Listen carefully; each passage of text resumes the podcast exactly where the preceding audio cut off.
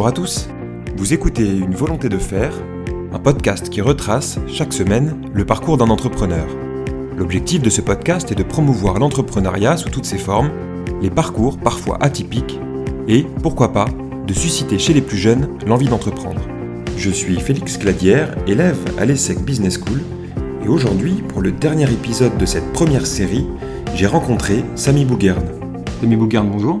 Bonjour. Tu es président du Rouen Sapin Football Club, coordinateur régional pour l'association Les Déterminés, dont tu vas nous parler, et tu es cofondateur de Wikix et tu travailles en ce moment sur un autre projet entrepreneurial.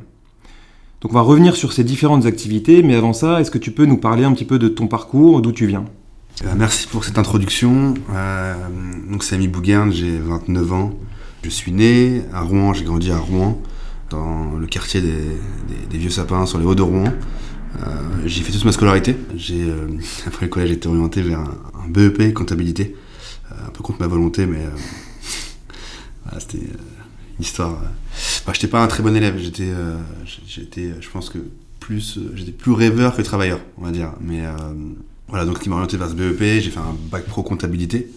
Et à la suite de ce bac pro, donc ça a été un peu, euh, un peu compliqué sur l'orientation, euh, de faire un BTS. Enfin, il n'y a pas assez de place pour les, pour, les bacs pro en fait. Donc euh, tu te retrouves assez rapidement à l'université sur un cursus que tu ne veux pas suivre. J'ai eu pas mal de chance à ce moment-là. J'ai fait une rencontre qui était décisive pour moi, un ami d'enfance qui m'a parlé d'un dispositif qui s'appelle qui s'appelait Tremplin pour réussir et qui était en fait porté par Rouen Business School, donc avant la fusion avec Reims et qui deviendrait Neoma et Ferrero France, donc euh, un groupe euh, italien euh, qui est notamment le fabricant de Nutella, Kinder Bueno, enfin Kinder, etc. Et donc ce dispositif était pour accompagner, former, financer des jeunes issus, des quartiers et les intégrer, leur permettre d'intégrer une, grande école de commerce, donc, au Business School. Et c'est donc ce que j'ai fait. Pendant un an, j'ai suivi ce cursus qui m'a ensuite permis de passer des concours et d'intégrer euh, Rouen Business School. Donc une première question qui concerne l'association Les Déterminés. Est-ce que tu peux nous en dire deux mots? Comment est né ce projet? Euh, Quelle est sa finalité? Et toi particulièrement, quel est ton rôle dans cette association?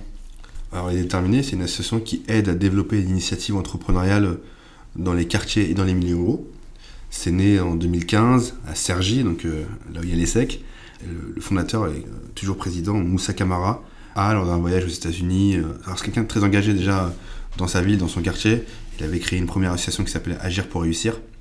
Et lors d'un séjour aux États-Unis, euh, il, avait, euh, a vu que dans les quartiers américains, le monde économique, l'entrepreneuriat était très présent. Et il s'est dit que c'est comme ça que je pense que les choses vont changer. Et donc, il a, en revenant, il a, il a, voulu créer un programme qui connecte les quartiers et le monde économique. Donc, ces rencontres euh, lui ont permis euh, d'arriver à ce projet, avec notamment avec Pierre Gattaz, qui était président du MEDEF à l'époque, et, plein d'autres. Et donc il a créé le premier, euh, la le premier programme, première promotion, et puis ensuite, bah, maintenant on en est à 34 promotions et on continue d'avancer. Et donc c'est combien de promotions par an? C'est aujourd'hui, en, fait, alors, au départ il y avait une et deux promos par an, une à Paris, une à Cergy, et puis depuis 2020 on a opéré un déploiement national euh, avec BPI France. Euh, on a fait 8 villes en 2020, 12 en 2021 et on est sur plus de 15 villes en 2022. Donc là, on ouvre quasiment toutes les deux semaines une nouvelle ville. D'accord. Donc aujourd'hui, elle est déterminée, c'est présent quasiment dans toutes les grandes villes de France. C'est présent dans les plus grandes villes de France. L'objectif en 2025, c'est d'être dans les 25 plus grandes métropoles de France. Et donc moi, mon rôle aujourd'hui, c'est d'être coordinateur euh, territorial en Normandie, dans des villes comme Rouen, Le Havre et Caen. Et donc combien il y a de, personnes par promotion? Est-ce qu'il y a un processus de sélection? On est sur une moyenne de, 15 euh, porteurs de projets par, euh, par euh, promotion, même si ça peut, ça peut être plus.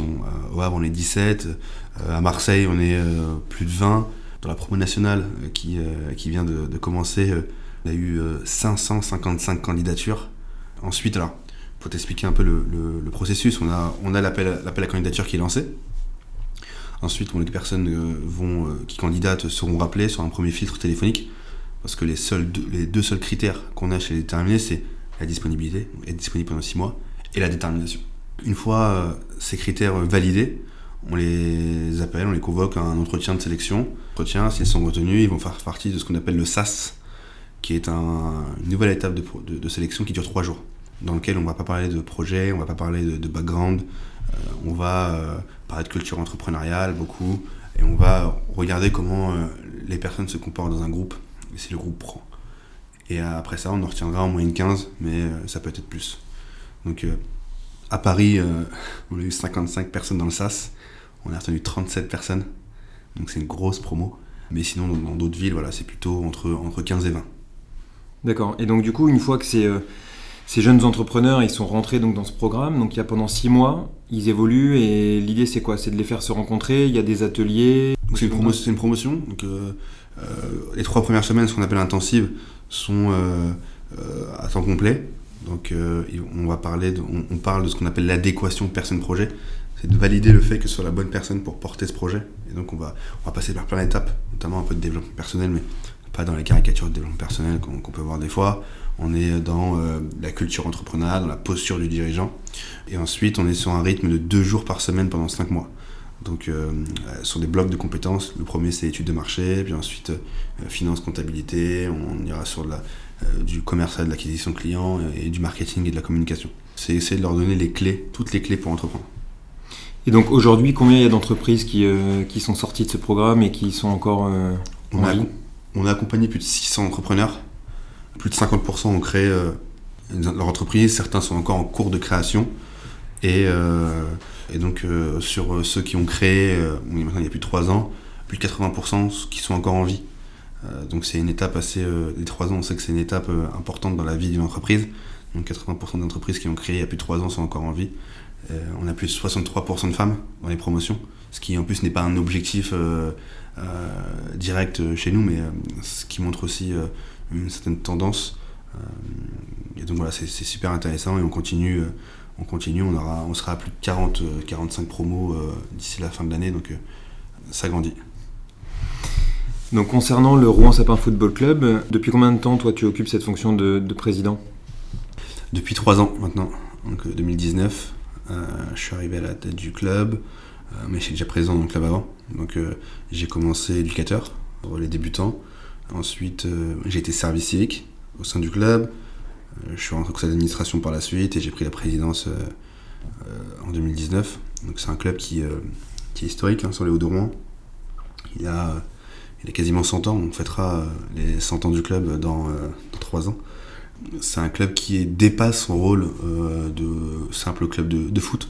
On est sur des enjeux majeurs en termes de, de rôle socio-éducatif, culturel dans un quartier qui malheureusement euh, est confronté parfois à, des situations euh, sociales euh, difficiles. Et donc voilà, on joue un rôle majeur. et en plus, il y, a peu d'associations maintenant, en fait, beaucoup d'associations fermées, il n'y a plus de MJC, il n'y a plus vraiment d'associations jeunes, donc ce qui reste, c'est les clubs de sport. Donc on a vraiment ce, rôle hyper important. Et voilà, on a plus de 376 licenciés, ce qui constitue un record cette année d'inscription. donc je pense que l'effet Covid euh, joue, euh, a, pas mal joué sur le fait voilà, de la volonté de reprendre une activité. Et donc voilà, donc plein de choses euh, hyper intéressantes qu'on mène au, sein de ce club, notamment avec les écoles, des actions avec les collèges. On a créé une section sport-études cette année avec le collège Camille Claudel, sur la section féminine, parce qu'on développe aussi beaucoup le, sport au féminin. On a créé en 4 ans une des plus grosses structures du département. On a plus de 80 filles au sein du club. Là, on nous disait que dans un quartier, euh, vous ne pourrez pas faire ça, ce sera difficile, etc. Euh, on a démontré qu'on pouvait le faire, quand il y a de la volonté, on peut le faire. Et donc on en est très satisfait. Et donc tu disais qu'il y a eu des répercussions un peu avec le Covid. Donc finalement pour vous le Covid ça a été plutôt quelque chose de positif en termes de nombre d'adhérents. En revanche au niveau des résultats sportifs du coup euh, l'année dernière c'était une année blanche. Bah, voilà pendant deux ans on a connu des, années très difficiles. Donc on était à 350 licenciés euh, avant, le, avant le Covid. Euh, l'année d'après, euh, on a été à 470, donc on se disait, est-ce qu'on va retrouver nos licenciés, sachant que certains bah, avaient pris de nouvelles habitudes, clairement, des fois de des habitudes du, fait de rester chez eux ou de faire d'autres pratiques sportives. Et donc voilà, on a vraiment eu cette peur, mais finalement qui, a été levée par, par les nombres d'inscriptions qu'on a, a connus. Donc non, non, ouais, je pense que ouais, il y a eu, il y a eu cet effet-là. Il y a eu l'effet aussi du pass que l'État a mis en place pour financer les licences. Donc il y a eu pas mal d'argent les familles pour justement aller refaire une activité. Donc je pense que, je pense que ça a joué. Donc c'est plutôt positif. Maintenant il faut, il faut arriver à, à, continuer à, structurer et développer un peu tout ça avec beaucoup de bénévoles. C'est beaucoup, enfin, beaucoup de bénévoles. moi j'aimerais qu'on puisse structurer avec plus de ressources humaines euh, dans ce club euh, parce que c'est important. Euh, mais bon, c'est un, un, combat encore à, à mener. Et donc du coup, les revenus du club, c'est euh, donc des licences, c'est aussi il y a des subventions. Est-ce que euh, de ce point de vue-là, le Covid a impacté euh, aussi le club? Oui, alors pour une part, beaucoup de une partie licence, donc adhésion, et beaucoup de financement public, principalement de la commune, de la ville de Rouen. donc pas d'impact négatif là-dessus, ça n'a pas bougé. ensuite, des aides du département également. on a eu une aide exceptionnelle l'année dernière de la métropole, une, petite aide euh, pour euh, justement pallier au, manquement euh, dû aux buvettes, etc. Et ensuite des aides sur, on a des aides du gouvernement sur tout ce qui est aide à l'embauche pour les apprentis. On a, on a embauché des BPGEPS, un DEGEPS, des services civiques, donc là-dessus on a été aidé. Et donc voilà, c'est un peu ce qui constitue nos, financements. Et donc du coup, avec cette expérience-là, en tant que, que, dirigeant de ce club, donc ça t'a amené sur un projet entrepreneurial? Est-ce que tu peux nous en dire un peu plus? Exactement, mais en fait, toute la cette partie qui est un peu gestion, qui est, en fait une, une association, euh, surtout, de cette taille, c'est un peu une entreprise. On doit gérer bah, des ressources humaines, je, te le disais, aujourd'hui j'ai euh, salariés, euh, plus des services civiques, il y a une, partie management, une partie gestion aussi quotidienne, tu vois, la comptabilité, tout ça, ce qui est assez contraignant. Toutes les associations sont gérées par des bénévoles, qui n'ont pas toujours forcément le temps, des fois même les compétences. Et euh, donc voilà, j'ai voulu. Euh, en fait, je me, suis beaucoup posé des questions, j'ai cherché des solutions. Et puis à un moment, je me suis dit, bah, en fait, euh, pourquoi je ne le ferais pas moi-même? Donc j'ai décidé de créer une solution qui s'appelle Robert. Donc un clin d'œil à Robert Pires. Et, donc Robert muscle ta gestion par rapport au muscle ton jeu. Et c'est une, solution qui, permet de gérer la comptabilité et la gestion des flux euh, divers et variés dans, un club. Et donc, on est à quel stade du projet aujourd'hui? C'est un projet qui, a, qui, est quoi, qui est en phase de, développement Oui, Exactement, en phase de développement. On a déjà une version 1 qui euh, automatise les flux euh, bancaires. Donc, on va agréger les flux, les flux bancaires, les amener sur la plateforme, les catégoriser automatiquement pour créer des états financiers. Ce qui permet d'avoir une, une, situation du club en temps réel et un bilan, un compte de résultats qui, qui, qui se crée en temps réel, ce qui est important parce qu'en fait, les, les, financements publics euh, aujourd'hui ne sont, ne sont, plus ce qu'ils étaient, il y en a de moins en moins. Et euh, ça marche de plus en plus sur des, appels à projets. Donc, il nécessite toujours de faire des budgets, euh, de connaître la situation financière du club, etc. Donc, cet outil va aider les dirigeants à faciliter ces tâches. D'accord. Et du coup, c'est l'objectif, c'est de mise sur le marché. tu as déjà une visibilité à ce niveau-là ou pas encore? Mise sur le marché au mois de, de mars-avril. C'est un logiciel euh, SaaS, donc euh, Software as a Service, euh, donc en abonnement. L'abonnement sera en, fonction du nombre de licenciés. Donc plus on a de licenciés, plus on paiera, et moins on en a, moins on paiera. Il y a une certaine forme d'équité dans, le prix. Et pour conclure, est-ce que tu peux nous parler de Wikix? C'est, je crois, as une de tes premières expériences entrepreneuriales, que tu as démarré assez jeune, finalement. Est-ce que tu peux nous en parler un petit peu? Ouais, Wikix, c'est une marketplace pour les passionnés de sneakers, donc de basket. On met en relation les acheteurs et les vendeurs, collectionneurs, passionnés, euh, et on sécurise les transactions. Et avec un côté euh, social où il y avait vraiment euh, beaucoup d'interactions, d'échanges entre, passionnés. C'est une plateforme qui est en évolution, qui va s'appeler Free or Sneaker maintenant, et qui sera plutôt un outil, on va dire, de, gestion des collections. Donc euh, chaque personne pourra mettre le nombre de paires qu'il voudra et il y aura des échanges sur les paires, c'est-à-dire euh, on aura des dressings euh, qu'on pourra partager ou non. Et en fonction, moi je pourrais aller visiter les dressings et faire des propositions d'achat aux personnes sur leurs paires. Donc voilà, c'est une nouvelle manière de, de, de, commander, de, pratiquer aussi sa passion pour, les sneakers. Et donc voilà, c'est des, changements majeurs sur Wikix Merci beaucoup Samy pour euh, cet échange. Merci beaucoup, merci à toi. Longue vie à ton podcast. Je te remercie. c'était le dernier épisode de la première série de Une volonté de faire avec Samy Bouguerne. Vous pouvez retrouver cet épisode et tous les autres sur la chaîne Spotify Une volonté de faire. N'hésitez pas aussi à nous suivre sur LinkedIn et Instagram pour être tenu au courant de la sortie de la prochaine série. Merci pour votre écoute et à très bientôt pour de nouveaux épisodes.